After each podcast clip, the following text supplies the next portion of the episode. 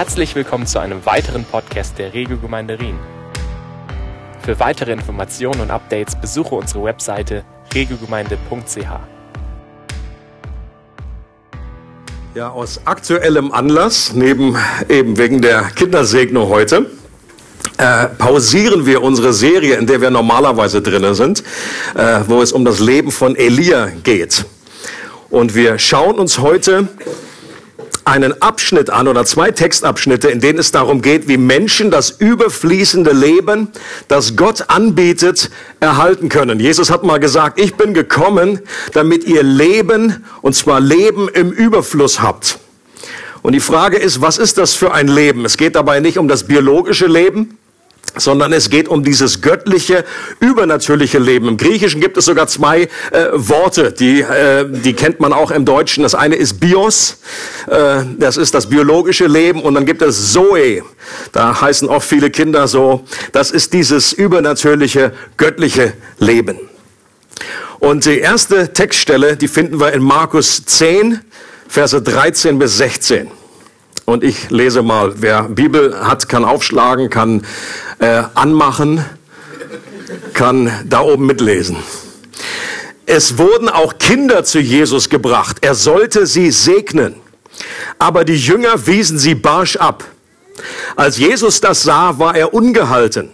Lasst die Kinder zu mir kommen, sagte er zu seinen Jüngern. Hindert sie nicht daran, denn gerade für solche wie sie ist das Reich Gottes. Ich sage euch, wer das Reich Gottes nicht wie ein Kind annimmt, wird nicht hineinkommen. Und er nahm die Kinder in die Arme, legte ihnen die Hände auf und segnete sie. Dieser Textabschnitt beschreibt ja etwas sehr Ähnliches äh, wie das, was wir gerade gemacht haben.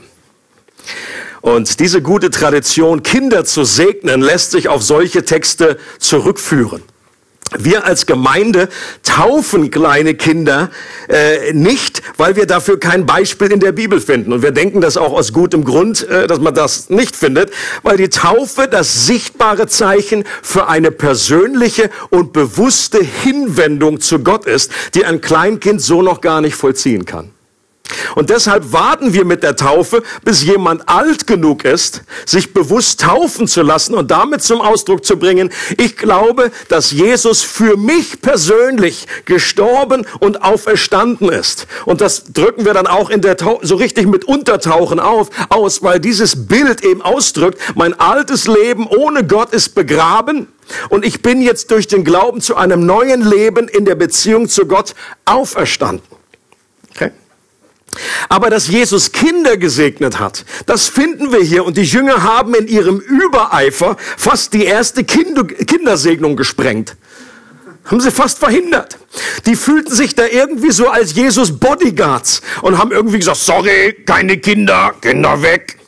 Und Kinder waren damals nicht so wichtig in der damaligen Gesellschaft. Erst wenn die 13 wurden, da wurde der, der, der, der, der Jüngling dann mündig, dann konnte er die Tora lesen und so weiter. Aber vorher waren Kinder nicht wahnsinnig wichtig. Äh, ganz im Gegenteil zu unserer heutigen Gesellschaft. Da sind sie manchmal zu wichtig. Habe ich so manchmal den Eindruck. Da dreht sich dann alles nur noch um das Kind, das Kind, das Kind, das Kind. Das ist eine andere Geschichte. Früher das Gegenteil komplett anders. Und die Jünger schmeißen sich irgendwie davor, sorry, keine Kinder, der Meister hat Wichtigeres zu tun, als sich jetzt mit so kleinen Blagen äh, stören zu lassen. Die haben noch ganz dreckige Finger, vielleicht machen die noch sein heiliges Gewand irgendwie schmutzig. Jesus hat nicht so viel davon. Aber Jesus sieht das erfrischenderweise anders. Wahrscheinlich hat er Petrus wieder so einen Blick zugeworfen, ich übe ja heute noch an diesem Blick. Ich glaube, glaub, das war die perfekte Kombination aus Liebe, aber auch einer klaren Ansage. Wo Jesus heißt, er war Jesus, war richtig aufgebracht und er schaut so einfach zu Jesus, äh, Petrus an und sagt, Petrus. Und ich befürchte, ich habe die Kombination noch nicht so komplett hinbekommen. Weil bei mir ist es entweder dann einfach nur Liebe, liebevoll oder oh, doch einfach nur so irgendwie etwas genervt. Und er hat die perfekte Kombination hingehabt. Und er sagt, Petrus, lass die Kinder und auch an die anderen Jünger, lass die Kinder zu mir kommen. und hindert sie nicht, denn gerade für solche wie sie ist das Reich Gottes. Und dieser Begriff, das Reich Gottes, ist in der Bibel eine Umschreibung für diese neue Art des Lebens und der liebevollen Herrschaft Gottes. Das überfließende Leben finden wir nur dann, wenn wir in diese neue Lebenswirklichkeit eintreten. Und Jesus behauptet, dass Kinder eine wichtige Voraussetzung mit sich bringen, die wir auch brauchen, um in das Reich Gottes überhaupt reinzukommen. Also er nimmt sie und sagt, das ist ein Beispiel. Sie haben etwas, was auch wir, wenn wir schon älter sind, erwachsen sind, was auch wir brauchen. Wenn wir das nicht haben, dann können wir nicht in das Reich Gottes eintreten, dann können wir diese Art des Lebens nicht erfahren. Und die große Preisfrage ist, was ist es? Was zeichnet Kinder aus, dass Jesus sie hier als Vorbild auch für uns äh, Erwachsene hinstellt? Meine Behauptung ist, dass wir eine Sache schon mal ausschließen können, die aber immer wieder genannt wird. Und zwar glaube ich, dass es nicht die Unschuld der Kinder ist, was sie, was sie als Voraussetzung mitbringen. Es wird manchmal behauptet, dass Kinder so reinen Herzens sind, dass Jesus bestimmt das gemeint hat. Wer so etwas sagt, da würde ich drauf reagieren und sagen, entweder du hast keine Kinder oder du kennst keine Kinder ich meine, wenn, wenn, wenn ein Baby noch so klein ist wie Amelie, dann kann ich das ja verstehen. Dann kann man noch so geblendet werden, auf so einen Gedanken kommen. Oh jö, herzig, diese Bilder. Und was können die schon Schlimmes anrichten? Wie gesagt, außer Spucken und andere Seite. Aber das, da geht man ja gnädig drüber hinweg, das ist natürlich keine Absicht und so weiter. Aber die müssen ja nicht viel älter werden, und dann sieht doch jeder Blinde, dass Kinder keine kleinen Heiligen sind, die nur reine Motive in sich tragen. Wer noch unter dieser Illusion lebt, den ermutige ich mal wieder auf einen Spielplatz zu gehen mit Sandkasten. Und wenn dann irgendwie so ein paar Kinder zusammen sind und dann wird der eine dem, nimmt der eine dem anderen die Schaufel weg oder der macht hier irgendwie die Burg kaputt. Äh! Pff! Und die Eltern müssen einschreiten, um irgendwie Schlimmeres zu verhindern. Oder ich ermutige euch mal bei YouTube äh, unterwegs zu sein. Habe ich neulich einen Clip gesehen.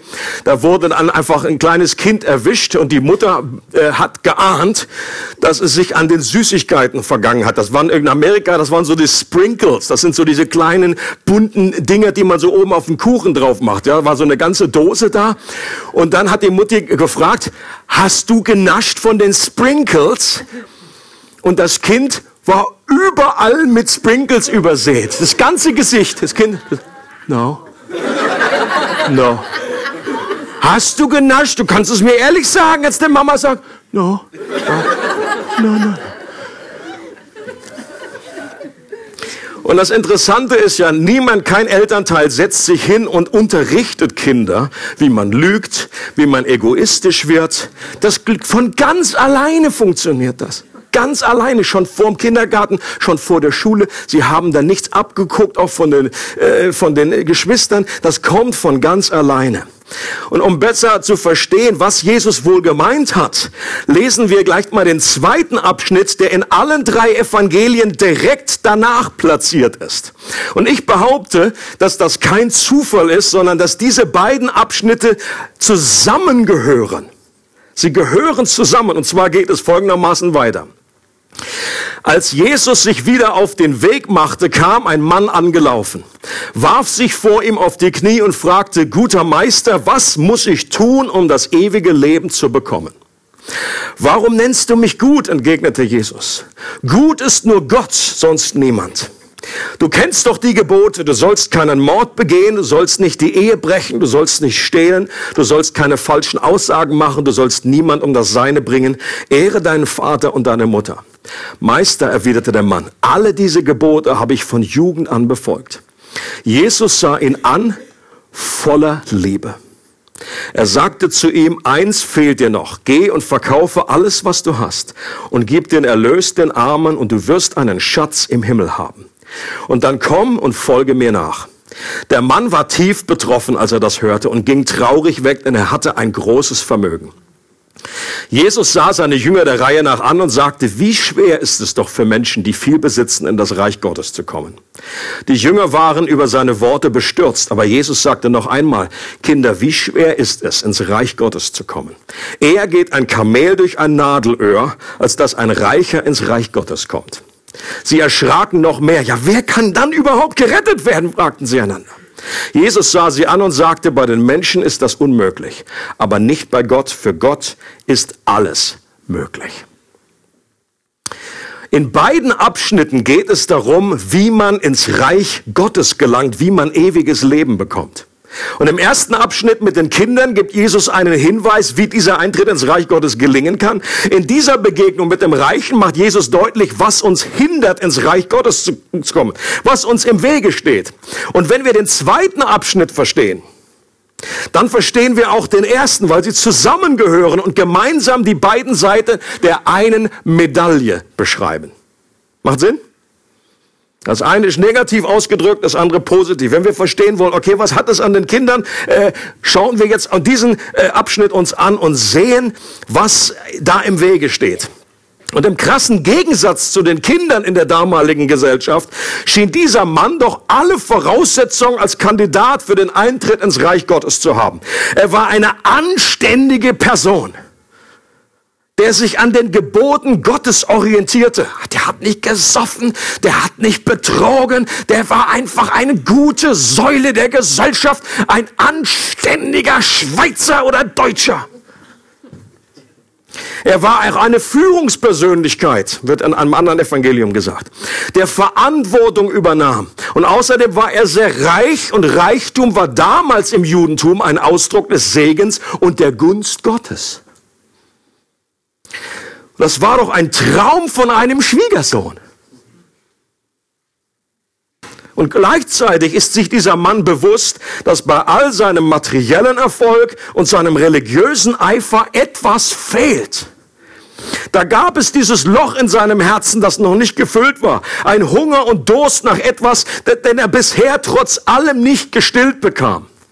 Aber was diesen Mann auszeichnet war, dass er eine Demut hatte, und sich auf die Suche machte und zu Jesus kam und ihn fragte, ob er ihm helfen kann. Das zeichnet ihn zumindest aus. Und obwohl hier ausdrücklich erwähnt wird, dass Jesus diesen Mann liebte, und das finde ich so klasse, dieser, dieser, dieser kleine Einschub, es wird hier ausdrücklich erwähnt, Jesus sah ihn an und liebte ihn. Nicht, weil er alles richtig gemacht hat, das wird Jesus gleich noch äh, korrigieren, äh, sondern weil er sein ganzes Leben sieht. Er, er kann, ist ein offenes Buch für Jesus. Jesus hat Einblick in sein Leben und er sieht ihn mit allen Herausforderungen. Er sieht ihn mit seinem Durst, mit seiner Verzweiflung, mit seinen äh, Dingen, die ihn um, äh, die ihn umtreiben. Und dieser Jesus liebt ihn. Er liebt ihn. Das ist auch die gute Botschaft für uns. Ein Gott, Jesus ist der Gott, der Liebe ist. Und er, auch wenn unser Leben entweder, wenn wir im Griff haben, wie dieser äh, Mensch, oder wenn wir es nicht so im Griff haben, oder wenn wir es komplett nicht im Griff haben, Gott liebt uns. Er sieht uns an mit Augen der Liebe, die für, für uns sind. Und obwohl es hier ausgedrückt wird, dass Jesus diesen Mann liebt, ging er nach der Begegnung mit Jesus betroffen, betrübt und bedient weg. Und die Frage ist, warum? Wenn doch Jesus diese Liebe ist, warum geht ein, haut ein Mensch wieder ab und ist hinterher nicht glücklicher als vorher? Und ich glaube, die erste Antwort darauf ist, dass er dem wahren Jesus begegnet ist. Dem Jesus, der Menschen durch und durch liebt, ihnen aber auch ungeschminkt die Wahrheit über ihren Zustand, Zustand sagt. Immer wenn Menschen dem wahren Jesus begegnen, dann gibt es eigentlich nur zwei mögliche Reaktionen. Entweder sie sind von ihm angezogen und beten ihn an, oder sie sind abgelöscht und wenden sich von ihm ab. Jesus wird in der Bibel immer wieder mit einem Stein verglichen, der für die einen kostbar ist. Ein Stein, auf dem sie ihr Leben aufbauen können. Und sagen, ich habe einen Stein gefunden. Great, das ist ein Eckstein, ein Fundament. Ich bin so froh über diesen Stein. Und für andere ist er ein Stein des Anstoßes, über den sie sich ärgern. Sie pff, laufen dagegen, oh, C, und sagen, oh, Stein, was ist denn das für ein Mist? Pff, weg damit. Jesus hat so etwas an sich, das Menschen nicht neutral und gleichgültig zurücklässt. Das ist interessant, das findest du überall in der Bibel. Wenn wir gleichgültig und neutral dem Christentum gegenüber sind oder Jesus als Person, dann können wir davon ausgehen, dass mit einer hohen Wahrscheinlichkeit wir dem echten Jesus noch nicht begegnet sind. Wenn Menschen sagen, ja, dass der Glaube oder dieser Jesus, der ist so ganz nett. Das ist so ähnlich wie die Beschreibung, wenn man irgendwie so, so ein Essen hat und man weiß nicht genau, wie man das einordnen sagt. Und es ist interessant. Das schmeckt irgendwie interessant. Und da weiß jeder Koch, weiß, okay, das lief jetzt nicht so. Interessant ist nicht gut. Oder wenn nach einer Predigt jemand zu mir kommt und sagt, ich fand das interessant bedanke ich mich erstmal ganz brav. Aber ich glaube, es gibt bessere Reaktionen. Ich bin persönlich eigentlich froher, wenn natürlich jemand sagt, das war Hammer. also auch, aber auch wenn jemand sagt, das, das hat mich so aufgewirbelt. Jetzt habe ich erstmal die Schnauze voll. Diese Reaktion ist mir eigentlich lieber, weil ich weiß, da ist etwas am Arbeiten. Da ist man dem echten, wahren Jesus begegnet.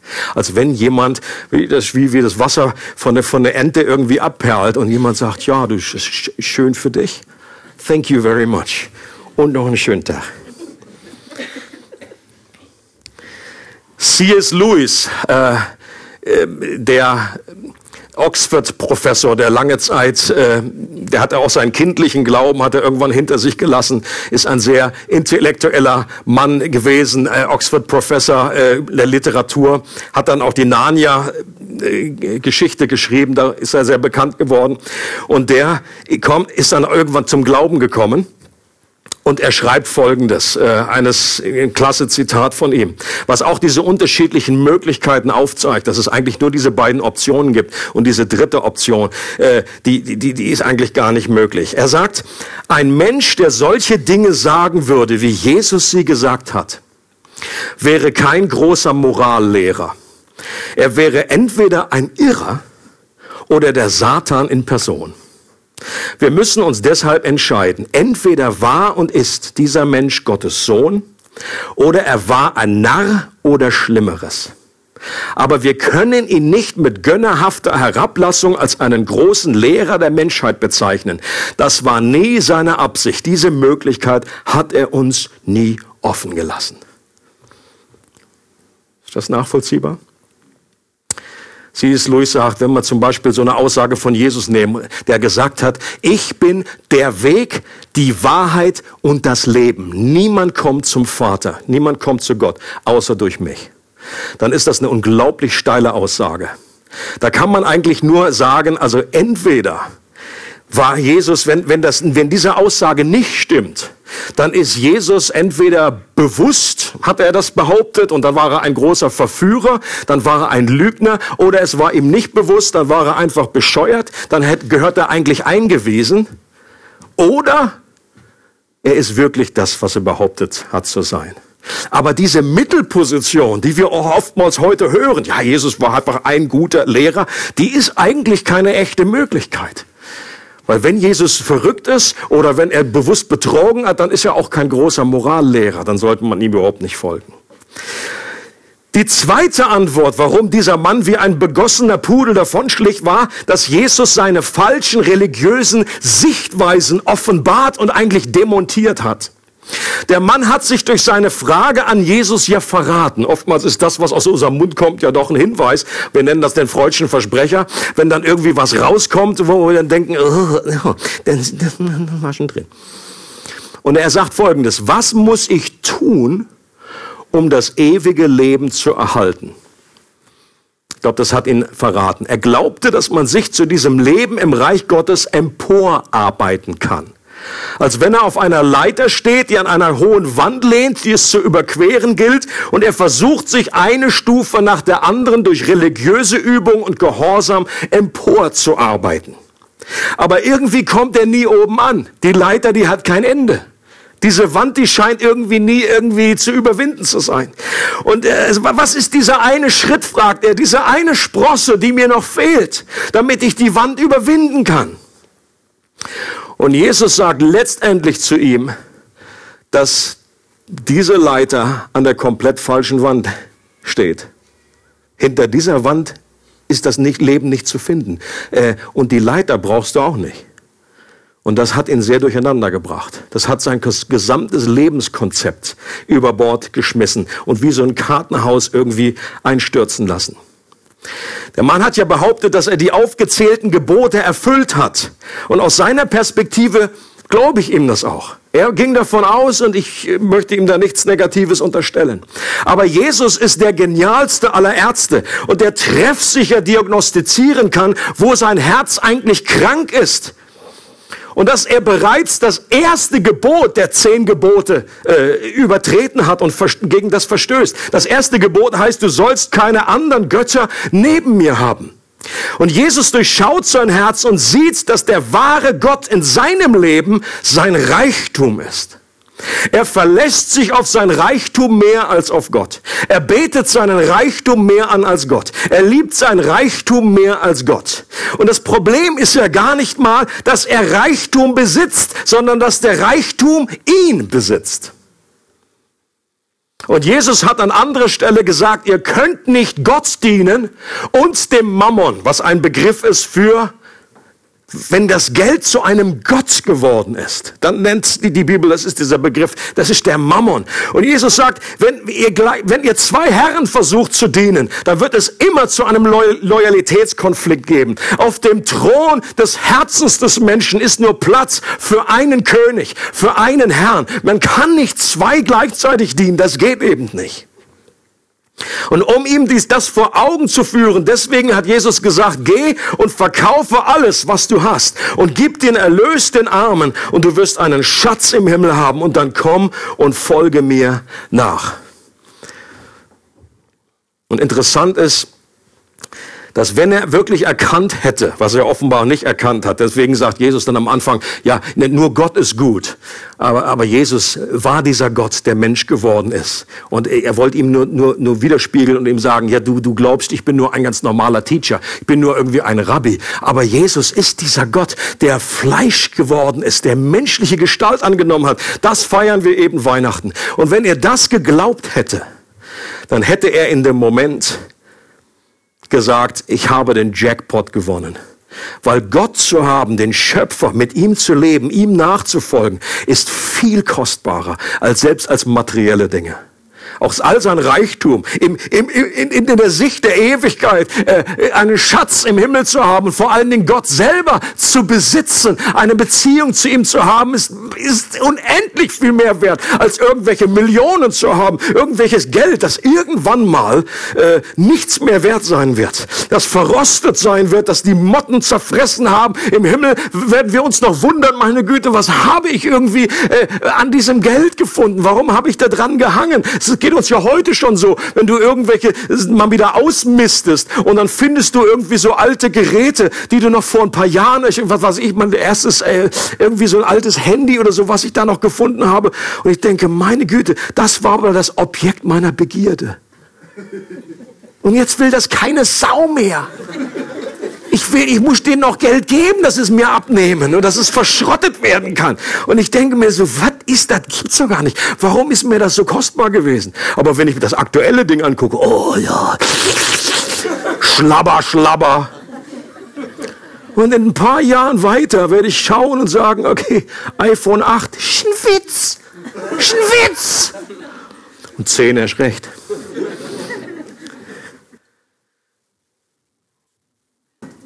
Und vielleicht wichtig zu erwähnen an der Stelle, das ist kein allgemeines Gebot an alle Menschen, die Jesus nachfolgen wollen. Das, was Jesus zu diesem Mann gesagt hat. Das war ein konkreter Auftrag an diesen einen Mann, weil das seine Situation war. Jesus wusste genau, dass er das nicht aus eigener Anstrengung umsetzen kann. Später sagt Jesus, er geht ein Kamel durch ein Nadelöhr, als dass ein Reicher ins Reich Gottes kommt. Und er sagt damit nicht, dass es schwierig ist, sondern er sagt damit, dass es unmöglich ist.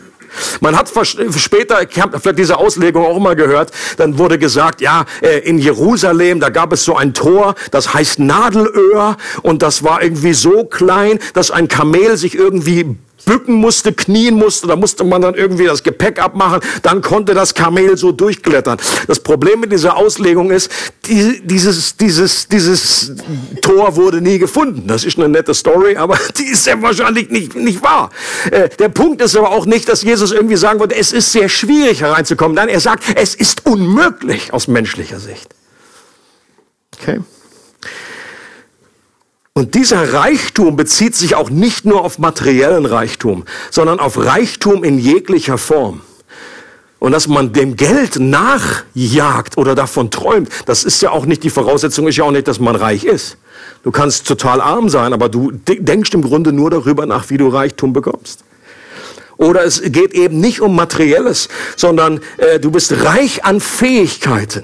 Du bist reich an Einfluss, reich an Disziplin, wo du denkst, ja, ich kämpfe mich durch. Du bist reich an moralischen Pluspunkten. Da, wo wir uns mit anderen Menschen vergleichen und dabei ja doch denken, dass wir eigentlich ganz gut abschneiden. Das ist doch das typisch Menschliche. Ja, du sagst, okay, gu, gu, gut sein vergleichst du irgendwie auf diese Horizontale und sagst, gut heißt, okay, ja klar, klar bin ich nicht super. Das ist Mutter Teresa, ohne, ohne Frage, ist viel weiter oben da als ich. Aber irgendwie äh, andere Menschen, so, was weiß ich, äh, irgendwelche Diktatoren oder so, die sind ganz da unten und ich bin irgendwo so mittig, mittig. Und gerne, man vergleicht sich dann auch gerne so mit den Nachbarn und sagt, okay, ich bin nicht perfekt, aber ich bin besser als der. Besser als der. Und wir vergleichen uns, wir sagen gut sein oder nicht, wir, wir ordnen die Welt in dieses da oben und da unten und irgendwo ist diese Mittellinie. Jesus sagt, nein, nein, der wahre Maßstab, mit dem wir uns vergleichen sollten, ist Gott alleine. Er allein ist gut. Und das Problem ist, dass wir gemessen an seinem Maßstab alle nicht wirklich daran kommen an das, was Gott eigentlich möchte.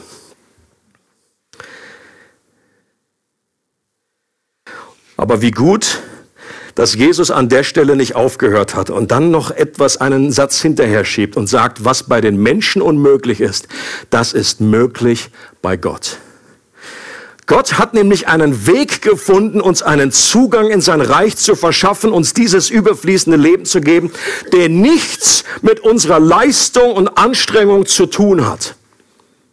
Nichts, absolut nichts. Die Frage lautet eben nicht, was muss ich tun, sondern was hat Jesus getan? Das ist das Evangelium. Dass wir nicht das, was wir eben nicht vollbringen konnten, hat Jesus für uns vollbracht. Und er schenkt uns die Eintrittskarte in das Reich Gottes, aber auch nur, wenn wir uns beschenken lassen und uns bewusst sind, dass wir das nie bezahlen können aus unserer eigenen Möglichkeit. Erst dann, wenn wir unseren geistlichen Bankrott anerkennen, werden wir beglückwünscht. In der, See, in der Bergpredigt sagt Jesus, glücklich zu preisen sind die Armen im Geist, denn ihnen gehört das Himmelreich. Und einem anderen Mann, Nikodemus, der auch zu Jesus kam und äh, Fragen hatte über dieses, dieses ewige Leben, über dieses Himmelreich, zu dem sagt Jesus, du musst noch mal von oben geboren werden. Du musst zum zweiten Mal geboren werden, und zwar von oben her. Ansonsten kannst du das Reich Gottes gar nicht sehen. Und der hat sich auch, das war ein ganz schlauer Mann, der war äh, so, aber der hat sich gefragt, er stellt so eine typische Frage, menschliche Frage dann, aber Jesus, wie soll denn das gehen? Ich bin doch jetzt schon 50. Soll ich denn noch mal in den Mutterleib meiner Mutter krabbeln? und da noch mal geboren werden. Und Jesus äh, hat wahrscheinlich wieder so einen ähnlichen Blick gehabt wie zu Petrus. Nikodemus. Ich rede hier von geistlichen Dingen. Ich rede hier nicht von Reinkarnation. Das ist nicht das, was Jesus sagt, dass wir wieder und wieder geboren werden. Er redet aber davon, dass es neben der biologischen Geburt noch eine übernatürliche Geburt, dass Gott etwas Neues schafft in deinem Leben, dass du also nicht irgendwie jetzt nur Kraft bekommst, dass Gott dir nur hilft in deinem Kletter, deiner Leiter, die du irgendwie hochkletterst, deiner Anstrengung, nein, nein, dass er das Ganze, dass er dich reformiert, dass er dich von innen neu macht, dass er dein ganzes Leben neu gestaltet.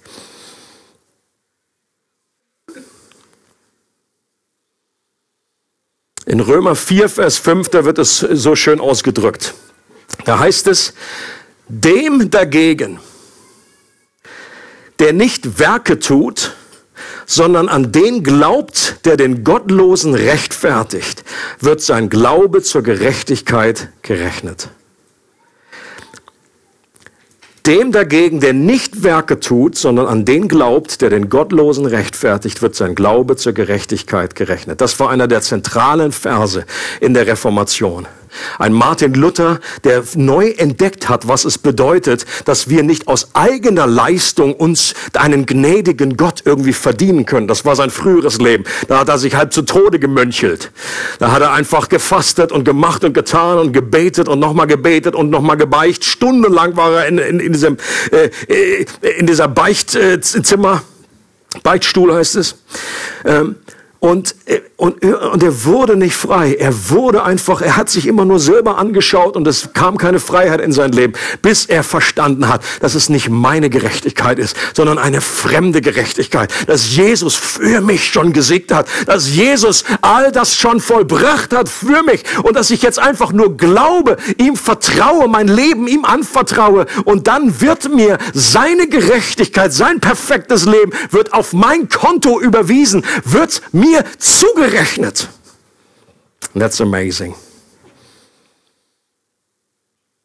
Und das ist etwas, was demütigend ist, aber gleichzeitig befreiend. Und damit sind wir wieder bei unserem Ausgangstest, äh, Text. Habt ihr gar nicht gewusst, dass das ein Test ist. Deswegen sind ja die Zettel auch da. Also Hefte raus, so hieß das früher bei uns in der Schule immer, Hefte raus, Klassenarbeit. Wie gut, dass es da keinen Test gibt. Was Kinder als Voraussetzung mitbringen, ist genau dieses kindliche Vertrauen, dass sie sich als geliebt empfinden und eine Grunddemut haben, dass sie ihre Identität durch die Beziehung und Abhängigkeit zu Papa und Mama definieren und gerne etwas empfangen und sich beschenken lassen. Okay? Ein Kind, wenn es auf die Welt kommt, das empfängt. Äh, zum Beispiel wird angedockt und empfängt die Brust. Ja? Das Kind würde nicht sagen, oh Mama, wäre doch nicht nötig gewesen. Diese Reaktion kommt immer erst später, wenn man schon erwachsen ist, ja. Manchmal ist es viel leichter zu schenken, als Geschenke anzunehmen. Manche, die winden sich wie ein Aal. Wenn man die wirklich segnet, wenn man etwas Gutes tut, wenn man sie beschenkt, also was, oh nee, oh nee, wäre doch nicht nötig gewesen. Da will ich immer sagen, ja, ich weiß. Das war auch nicht der Grund, warum ich die beschenke. Oder wenn du jemanden einlädst so zum Essen, ist ja noch schlimmer, irgendwie, wenn du bezahlen willst. Ne? So, ich bezahle das, übernehme das. Nee, nee, nee, nee, kommt gar nicht in Frage, ich bezahle das. Nee, nee, ich bezahle, nee, ich bezahle das auf keinen Fall. Und da habe ich manchmal den Eindruck, okay, wenn sich das nicht irgendwie auflöst, dann sind die irgendwie, die wollen schon die Stühle wegstellen, dann kommt schon der Staubsauger, sitzen die immer noch da. 20 Jahre später schon Spinnweben im Gesicht, keiner wollte zahlen, nach Hause gehen. Das zeichnet Kinder aus, dass sie es etwas empfangen und damit kein Problem haben.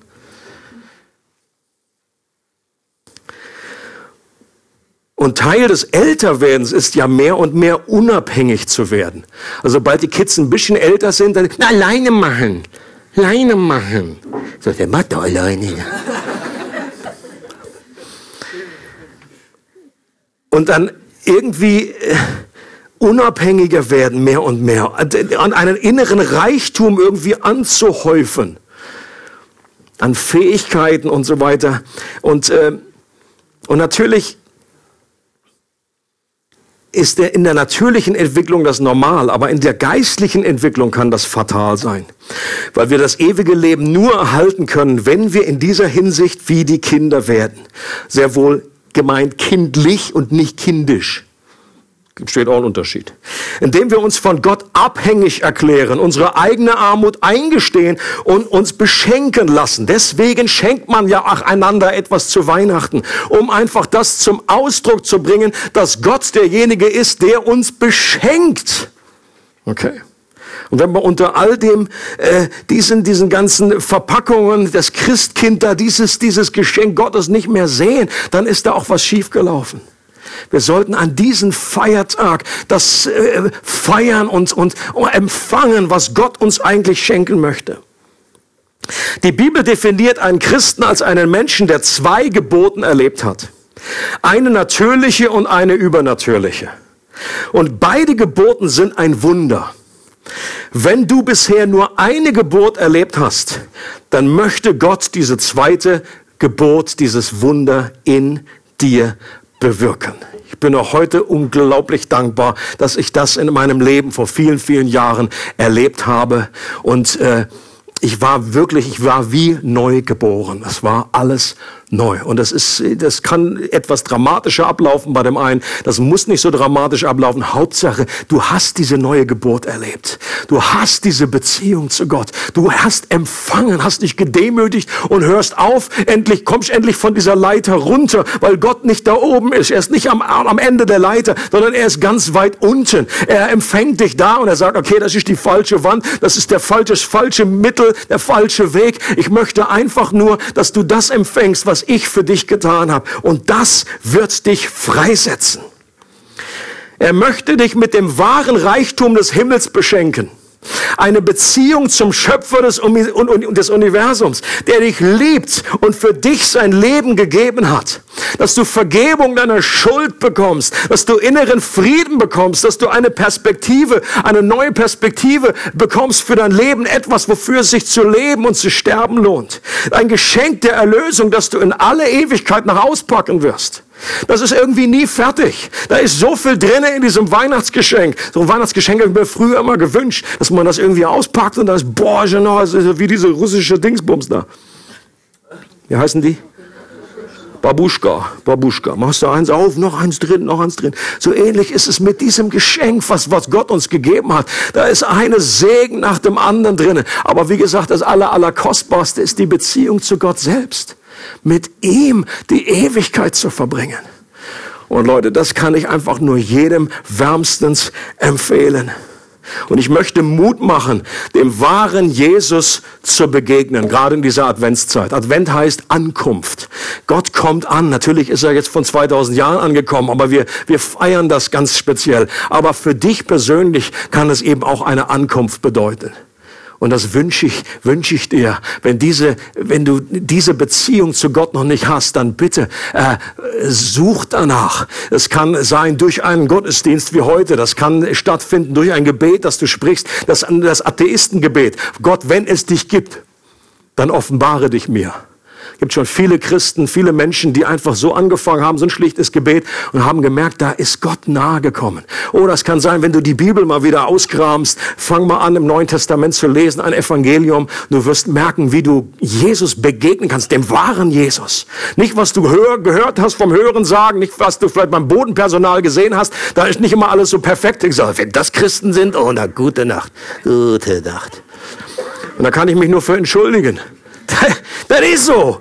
Aber die gute Botschaft ist, dass du auch dann dazugehören kannst. Auch mit all den Verkrümmungen, mit dem Gepäck, was du hast. Wir sind alle nicht vollkommen, alle nicht perfekt. Deswegen brauchen wir einen Erlöser. Jesus hat mal gesagt, nicht die Kranken brauchen den Arzt, äh, Quatsch, andersrum, nicht die Gesunden brauchen den Arzt, sondern die Kranken. Ich bin nicht gekommen, um Gerechte zu rufen, sondern Sünder. Das ist gerade der Punkt. Und wir werden nicht automatisch vollkommen und perfekt, aber wir wissen, wir sind, wir glauben an einen Gott, der es ist, der vollkommen und perfekt ist. Und äh, auch gerade in Krisenzeiten, in schwierigen Zeiten des Lebens offenbart sich Gott oft. Und du hast, äh, kannst ihm begegnen und äh, dem, dem wahren, dem realen Jesus begegnen. Und auch wenn du schon lange Christ bist, jetzt schon 30, 40, 50 Jahre auf dem Buckel hast, ähm, etwas ist mir aufgefallen, eine, hat mich, wurde ich erinnert, wenn Jesus sagt im Buch der Offenbarung, etwas habe ich gegen dich, sagt er zu einer Gemeinde, dass du deine erste Liebe verlassen hast. Und ich habe lange nicht geschnallt, okay, was bedeutet das? Weil ich automatisch gedacht habe, das bezieht sich auf die Intensität meiner Liebe. Okay? So das typische das Denken, dass man halt, okay, wenn man verliebt ist, dass irgendwie alles Flugzeuge, alles nach Grönemeyer äh, im Bauch, äh, Schmetterlinge, das ganze Pro Pro Programm. Äh, so, und wenn dann irgendwie das so ein bisschen irgendwie was abgekühlt ist oder normaler Alltag, dann, da, aber die Frage ist doch, wie sollst du das reproduzieren? Wie soll ich jetzt, welchen Knopf soll ich drücken, dass diese erste Liebe, diese Intensität wieder da ist? Ich glaube eben, das ist nicht so. Die erste Liebe hat eben auch mit dem Kindlichen zu tun. Es ist nicht die Intensität, sondern es ist eine besondere Haltung, eine kindliche empfangende Haltung. Als Kind, äh, da liebst du auch, du, nicht indem du aktiv liebst, sondern indem du einfach Liebe empfängst. Okay, das ist das Kindliche. Die erste Liebe ist ein Baby, was jetzt äh, Amelie macht, ist nicht irgendwie so, Liebe, Liebe, Papa, Mama, Liebe, Liebe, Liebe.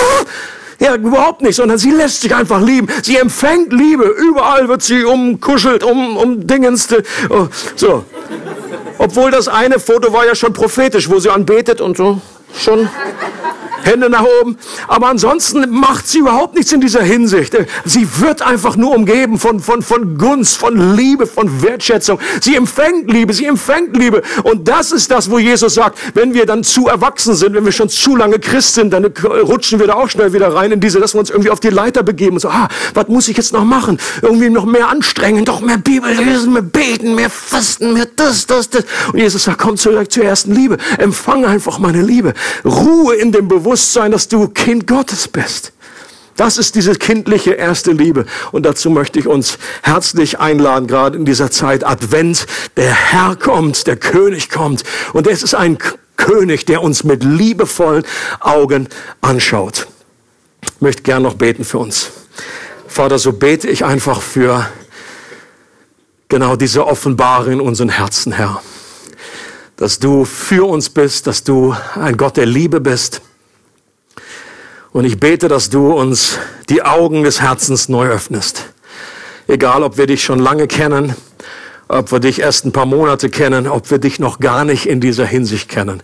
Ich bitte, dass du uns die Augen des Herzens öffnest, dass es zu einer neuen Begegnung mit dem wahren Jesus kommt. Dass es entweder bedeutet, wir wenden uns dir zu, wir sind verliebt in dich und beten dich an, oder wir sind so äh, äh, erschüttert im ersten Augenblick. Da ist so viel, was einstürzt in unserem Lebenskonzept, in unseren Vorstellungen, dass man erstmal wie, das ein Anstoß ist und wir laufen erstmal weg und sagen, das ist, das löscht mich ab. Auch das ist, äh, das ist kein Drama, weil das bedeutet, dass du gewirkt hast und dass wir wieder umkehren können und dass auch wie dieser reiche Jüngling äh, vielleicht sogar eines Tages einfach dich an anderer Ort und Stelle wieder getroffen hat, zu dir gekommen ist und dieses ewige Leben wirklich von dir empfangen hat.